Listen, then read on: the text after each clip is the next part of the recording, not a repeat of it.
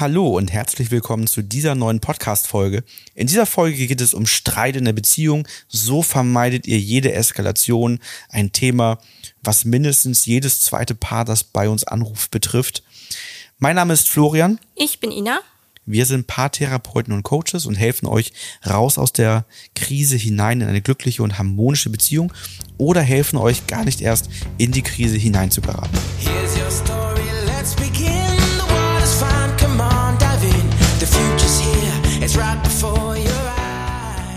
Streit in der Beziehung kommt ja immer mal wieder vor. Bei vielen Paaren in der Konfliktspirale sind ähm, die Streitabstände sehr, sehr kurz zum Ende hin und der Streit wird immer heftiger, so dass man ja, wie wir schon sagten, richtig auch von Eskalation sprechen kann. Mit Eskalation meinen wir sowas wie, dass geschrien wird, dass es eventuell sogar zu Handgreiflichkeiten kommt, dass Sachen rumgeworfen werden. Also dass wirklich ähm, das Gefühl da ist, die Situation im Streit wird unkontrollierbar, macht extrem ungute Gefühle. Und man hat das Gefühl, man entwickelt auch Ängste vor dieser Eskalation wieder, dass es im Streit wieder so dazu kommt, dass, dass einer oder beide ähm, die Ebene von Wertschätzung und Respekt kommunikativ total verlassen. Genau, jetzt hast du den, den Angriffspart äh, der Eskalation beschrieben. Es gibt ja noch den Fluchtpart, ja. ähm, weil wir, wenn wir uns hilflos fühlen, in die Ecke gedrängt fühlen, nicht mehr weiter wissen, ähm, dann gibt es eben die zwei, weil es gibt drei Modi eigentlich, die man dann hat. Das eine ist dann eben Angriff, das hast mhm. du, ne? man schreit, es fliegen Sachen ähm, und so weiter. Das nächste ist Flucht. Das haben wir auch gar nicht so selten, dass ja. jemand dann auf einmal sich ins Auto setzt und erstmal weg ist. Oder manchmal auch für einen Tag, geht. zwei Tage, ja. dass jemand um den Block geht, dass er erstmal joggen geht. Also, also er entzieht sich aber sehr, er entzieht sich der Situation. Ne? Also ähm, quasi, man lässt den anderen wirklich stehen und, und die Tür knallt und man ist weg. Ja. Und das dritte ist totstellen, das, das bringt aber in dem Fall nichts. ähm, so dass man, das, das, das macht eben keinen Sinn. Aber gibt es in Anteilen auch in der Form, dass jemand da sitzt, das aushält, ja. nicht mehr antwortet. Ignoriert. Ähm, igno ja, was heißt ignoriert? Also er antwortet nicht mehr, sondern verstummt einfach, ne? Mhm. Und es passiert nichts mehr. Ähm, und das ist, das wäre dann das Todstellen. Was sind die drei Momente, die wir dann haben? Grundsätzlich, ähm, bevor wir zum Problem kommen, vielleicht nochmal, was ist, ist Streit an sich erstmal das Problem? Nein, ein Konflikt, ein Streit an sich ist erstmal nicht das Problem, sondern das Problem entsteht erst dann, wenn man diese nicht nachhaltig gelöst bekommt das so typische Frage, wie ist das Konflikte vor den Kindern austragen? Ja, nein. Wenn das vor den Kindern begonnen hat, dann auch vor den Kindern lösen, aber nachhaltig lösen, denn unsere Kinder sollen ja lernen, wie man Konflikte nachhaltig löst und verstehen, dass sich Mama und Papa trotz eines Konfliktes immer noch lieben. Ne? Und das, das gibt Sicherheit. Ne? Denn das ist ein ganz häufiges Problem, warum es zur Eskalation kommt, weil viele von uns durch ihre Eltern eben nicht gelernt haben, wie man Streit, emotionale Verletzungen und Konflikte nachhaltig löst und man sich danach in den Arm nehmen kann und sagen kann, mir geht's wieder gut, mir auch. Und die Kinder sehen, ah, so geht das also. Mhm. Man spricht die und die Worte, man geht da und dahin, man macht das und das und am Ende, dann geht's uns wieder gut. Also Eskalation ist ja auch eine Form von Hilflosigkeit. Das kennt man ja auch bei Kleinstkindern, ne, in den typischen Wutanfällen, in der Autonomiephase, dass man das Gefühl hat, man kann seine Gefühle nicht regulieren, weil Wut, Traurigkeit, Angst ähm, wie Impulse hochschießen und in einer Eskalation sozusagen dann Grenzen überschritten werden bei, bei Paaren, die ja vielen Paaren auch im Nachhinein sehr unangenehm sind. Ne? Also nicht selten haben wir Paare, wenn wir über die Streitkultur zwischen den beiden sprechen, dass ja, es sehr schwer fällt auszusprechen, was man sich gegenseitig an den Kopf wirft, welche Handlungen man gemacht hat, dass ähm, man Grenzen überschritten hat, über, also für die man sich wirklich schämt. Ich hatte mal ein paar, das gesagt hat, wir mögen das gar nicht aussprechen, was wir zueinander sagen in den Momenten, wenn es eskaliert, weil dafür, das ist total asozial, dafür schämen wir uns, das können wir nicht mal mehr das könnte ich mal meiner Freundin erzählen oder einem Kumpel erzählen, weil die würden denken, was bist du denn für jemand? Das macht man noch nicht.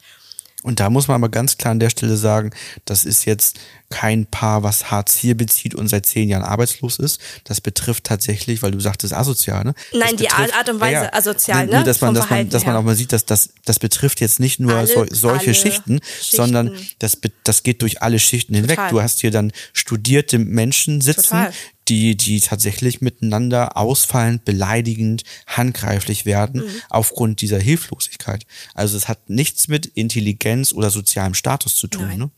Und was auch natürlich immer so die Sache ist, dass die Menschen erschüttert darüber sind. Auf der einen Seite liebt man sich doch. Wie kann man so böse miteinander umgehen, wenn man sich doch eigentlich liebt? Also nach dem Streit denn dieses ambivalente Gefühl in sich drin zu haben, ähm, wie können wir in diesen Extremen leben, ne? Und da passt, finde ich, immer auch ja, der Satz, den man vielleicht mal irgendwo gelesen hat, auch diese Liebe und Hass sind eng beieinander. Ne? Also, dass diese zwei Seiten haben. Weil man ja schon sagen muss, der Partner, die Partnerin ist häufig die Bezugsperson im Leben, mit der man im besten Fall den engsten emotionalen Austausch hat und äh, dementsprechend auch am meisten selbst auch zu verletzen ist bei der Person. Und wenn es dann zum Streit kommt, äh, auf viele Triggerpunkte gedrückt werden. Ne? Ja, und ja, diese Eskalation, wenn das dann so diesen, diese Dramatik einnimmt, ja auch viele weitere Triggerpunkte und Gefühle setzt. Na, also man nimmt ja fast alles dann daraus mit. Der eine ist sehr wütend, dann ist man vielleicht traurig über sich selbst oder den anderen oder wie gerade die Beziehung dasteht. Angst, dass das nochmal vorkommt. Ja. Ne, Angst, dass man sich nochmal so beschimpft und so weiter. Das sind ja alles Dinge, die entstehen. Es entsteht Enttäuschung. Ne, Enttäuschung darüber, dass man sich beziehungsunfähig fühlt, dass man nicht in der Lage ist, einen Konflikt eben richtig zu lösen, ähm, enttäuscht darüber, dass man keine Einigung finden kann. All das kommt ja zusammen. Und eine wichtige Ursache, warum passiert das? Du hattest ja auch schon ähm, Kinder in der Autonom Autonomiephase mal so als Vergleich hergezogen. Das liegt daran, dass irgendwann der Punkt entsteht, wo wir unser Basisgefühl nicht mehr durch unser Denken regulieren können. Kindern in der, in der Kleinstkindphase und Kleinkindphase, die lernen das gerade noch. Die lernen ihre Wut, ihre Traurigkeit durch das Denken unter Kontrolle zu bekommen. Bevor das ähm, noch nicht gelernt ist, nimmt das quasi fast immer überhand. Das heißt, die Wut kommt unkontrolliert raus. Die Traurigkeit kommt unkontrolliert raus. Und deswegen brauchen die Kinder eben dann die Umarmung, die Bestärkung, das Begleiten der Gefühle, bis sie lernen, das regulieren zu können. Und auch bei Erwachsenen entsteht der Moment, wo das wie ein Teekesselchen überkocht und die Möglichkeit nicht mehr da ist, dieses Basisgefühl, was hochkommt, zu regulieren und zu steuern und das dann über das Denken hinweggeht. Das kennzeichnet sich zum Beispiel ganz häufig dadurch, dass dann die Paare sich angucken nach dem Streit oder auch bei uns und man sagt, das meinte ich gar nicht so oder ich wollte sowas nie sagen. Ne? Also wenn man, wenn, wenn man merkt, das sind Dinge, die im Denken jemand gar nicht will, aber die auf einmal rauskommen. Und ein, ein wesentlicher Aspekt dafür sind aufgestaute Gefühle aus der Vergangenheit. Dass eben aus der Konfliktspirale hinaus viele Konflikte nicht nachhaltig gelöst worden sind. Man vielleicht auf Sachebene irgendeinen Kompromiss oder auf faulen Kompromiss gefunden hat, aber eben das dahinterstehende Gefühl nicht gelöst wurde und dann eben man in diese Streits immer wieder Wut, Triggerpunkte, Ängste mit hineinnimmt und irgendwann kommt es dann eben zum Überkochen des Ganzen und man kann das nicht mehr kontrollieren. Folgen das- so einer Eskalation sind, Genau, diese Angst vor dem nächsten Konflikt, wie du sagtest, ne? Also diese, dieses Gefühl, wir sind in so einer Dynamik jetzt reingeraten, wo immer wieder Systemgesetzverletzungen, also emotionale Verletzungen entstehen. Wir sind in so einer Konfliktspirale, dass man nachher das Gefühl hat, man hat Angst vor dem nächsten Streit, Angst vor dem Partner, vor der Partnerin. Und die Beziehung geht halt immer weiter auseinander, sodass man halt dann auch überlegt, wäre eine Trennung nicht besser? Was wäre der nächste Schritt, was noch Schlimmes bei uns passieren könnte, wieder im Streit?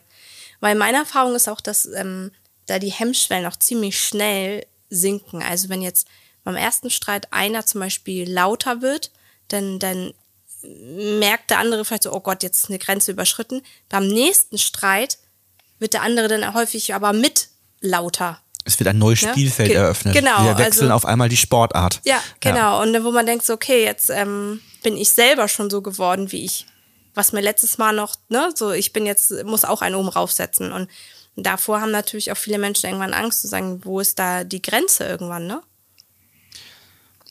Ja, es entsteht ein unbewusstes äh, Verabreden, das beim nächsten Mal auf diese Ebene wieder zu bringen zu können. Ne?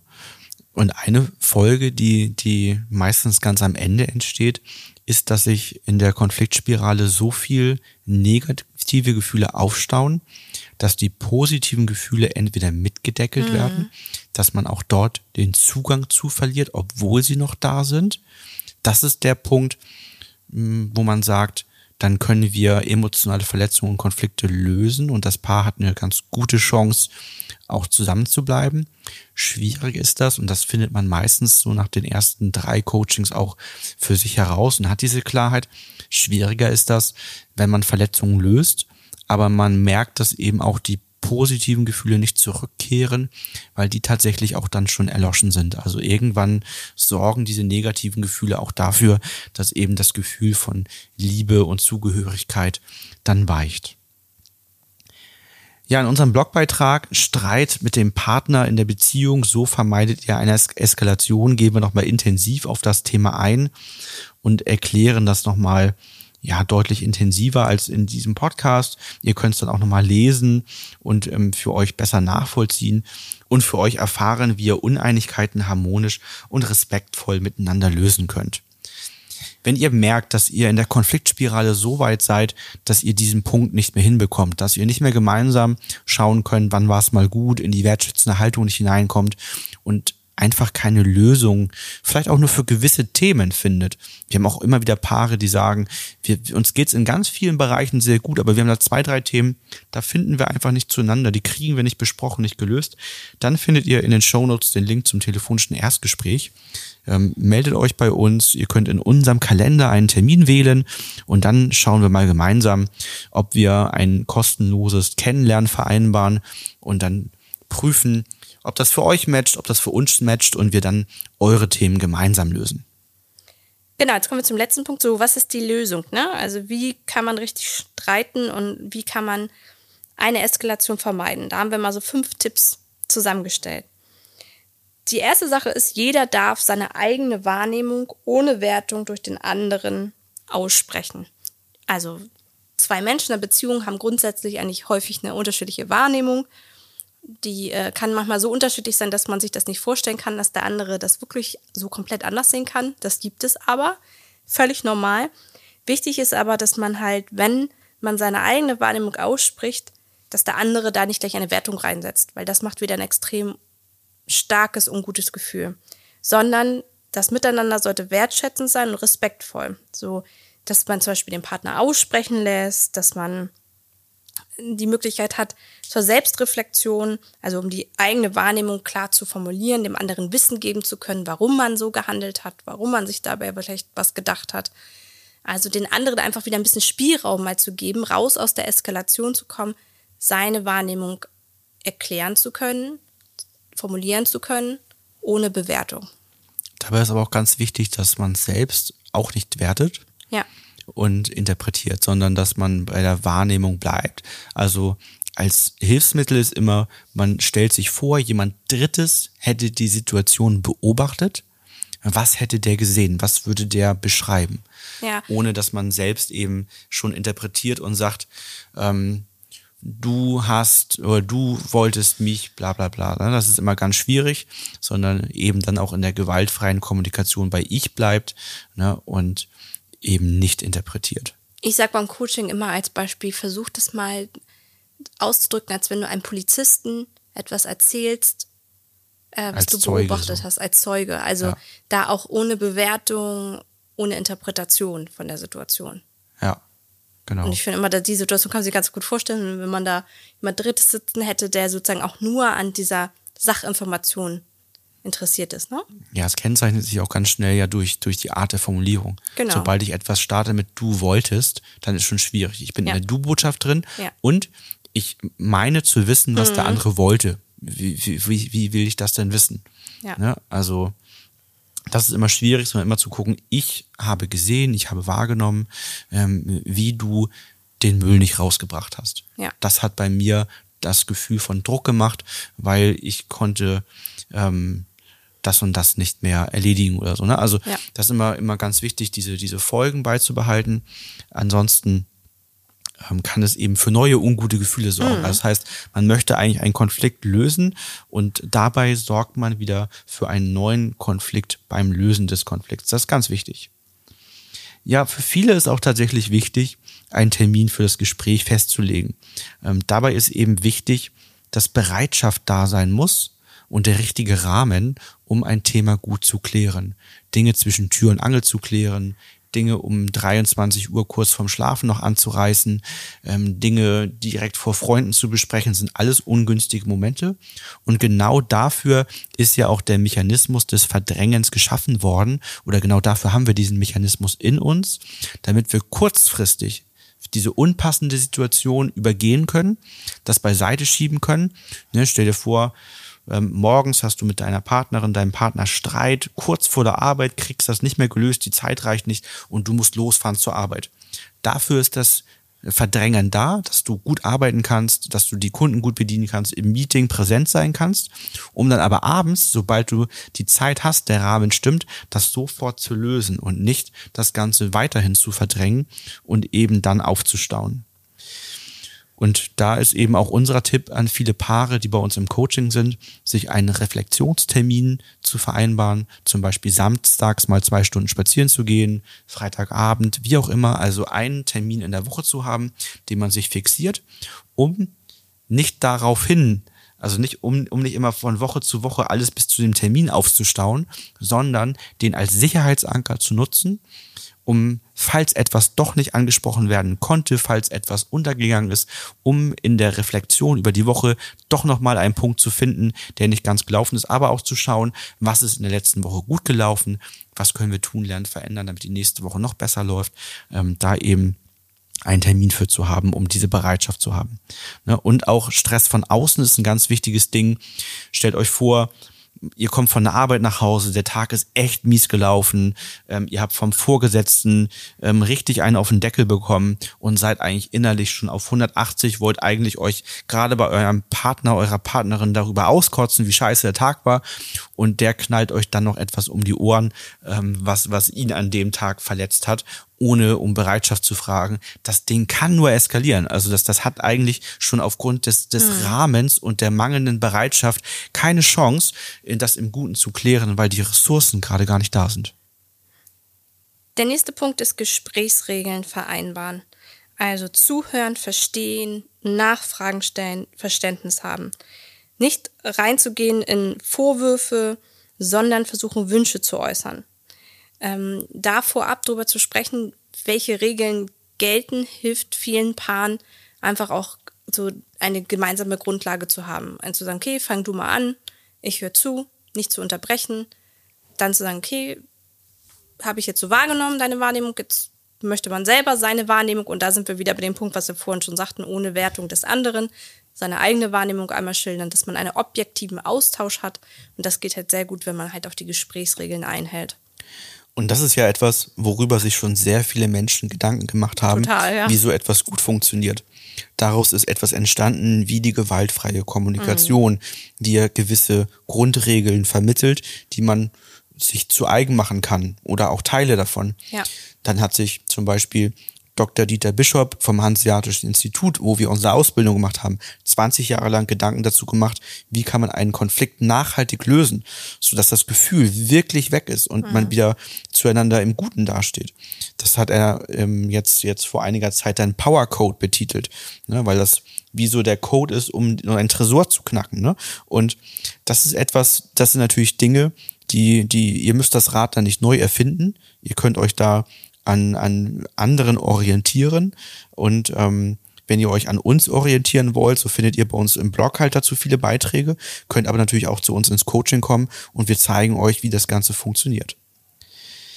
Ja, das nächste Thema ist eben Systemgesetzverletzungen nachhaltig lösen. Dafür brauchen wir wieder den Powercode, wie, wie besprochen. Denn ganz häufig verhindern ehemalige Verletzungen, ähm, Vorverletzungen, Rückverletzungen, ungute Gefühle, die sich aufgestaut haben, dass man eine gute Lösung findet.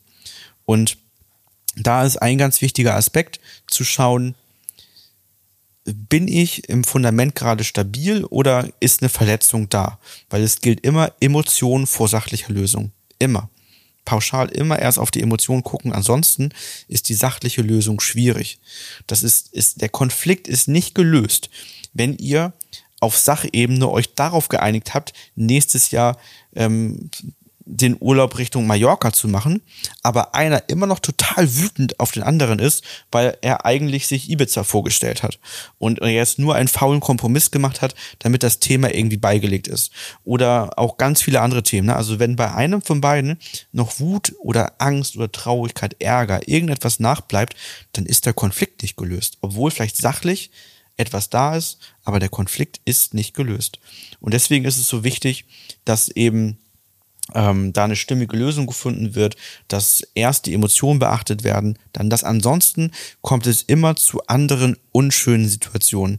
Ist das Gefühl nicht gelöst, wird, wird im Urlaub derjenige auf Mallorca vielleicht immer mal wieder Punkte finden, wo er sagt, guck mal da, Schatz, das sieht nicht gut aus, oder? Guck mal, das ist nicht schön, guck mal, das können wir nicht genießen. Mhm. Ne? Unbewusst, gar nicht um den anderen bewusst zu ärgern, sondern unbewusst, um den Ausgleich zu finden.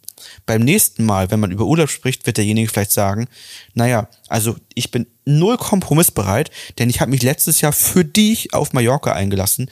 Dieses Jahr geht für mich nur Ibiza, nichts anderes. Mhm. Ich spreche mit dir auf gar keinen Fall mehr.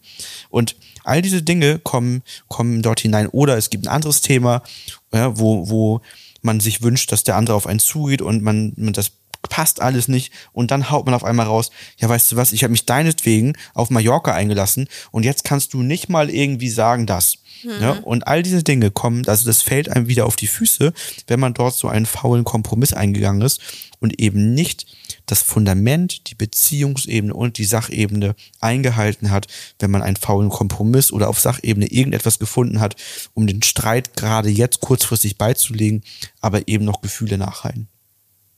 Und der letzte Punkt, natürlich ein Coaching nutzen, um eine gute Basis für die Beziehung zu schaffen. Schon wieder Werbung. Schon wieder Werbung, aber vielleicht mal aus einem anderen Blickwinkel auch. Also was, so der, was ist der Punkt, warum sollte man sich einen Coach oder äh, eine Coachin holen? Ich glaube, für vielen Menschen ist es der Rahmen auch.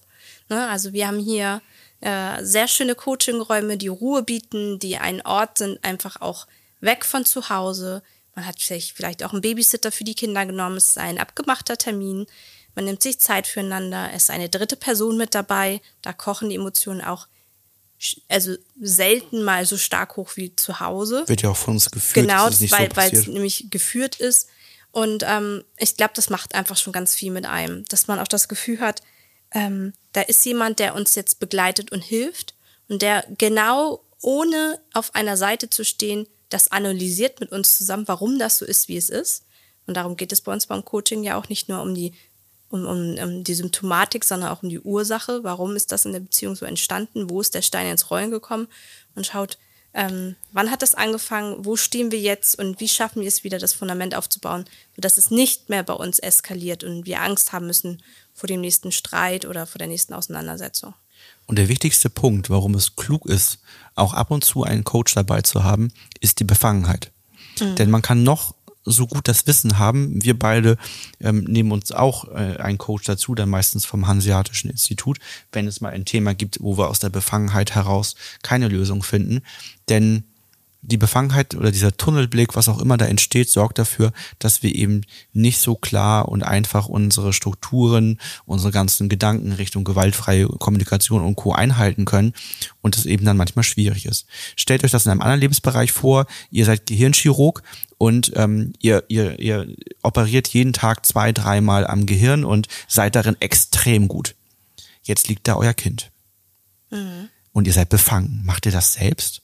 Oder sagt ihr, ich begleite das nur ne, und lass den anderen, wo ich weiß, dass der extrem gut oder vielleicht sogar besser ist als ich selbst, lasst den lieber ran, weil ihr sagt, der kann das Kind unbefangen operieren und ist nicht mit seinem eigenen Gefühl, mit seinen eigenen Ängsten, mit seinen eigenen Sorgen äh, dabei, die man vielleicht auch immer hat, wenn man jemanden operiert, aber die was ganz anderes ist, wenn das ein Mensch ist, der einem nahe steht. Mhm. Und so ist das letztendlich dann in der Beziehung auch, dass einen diese Befangenheit einfach mal ähm, das, das unmöglich macht, etwas mhm. gut zu lösen und deswegen diese Hilfe gebraucht werden kann.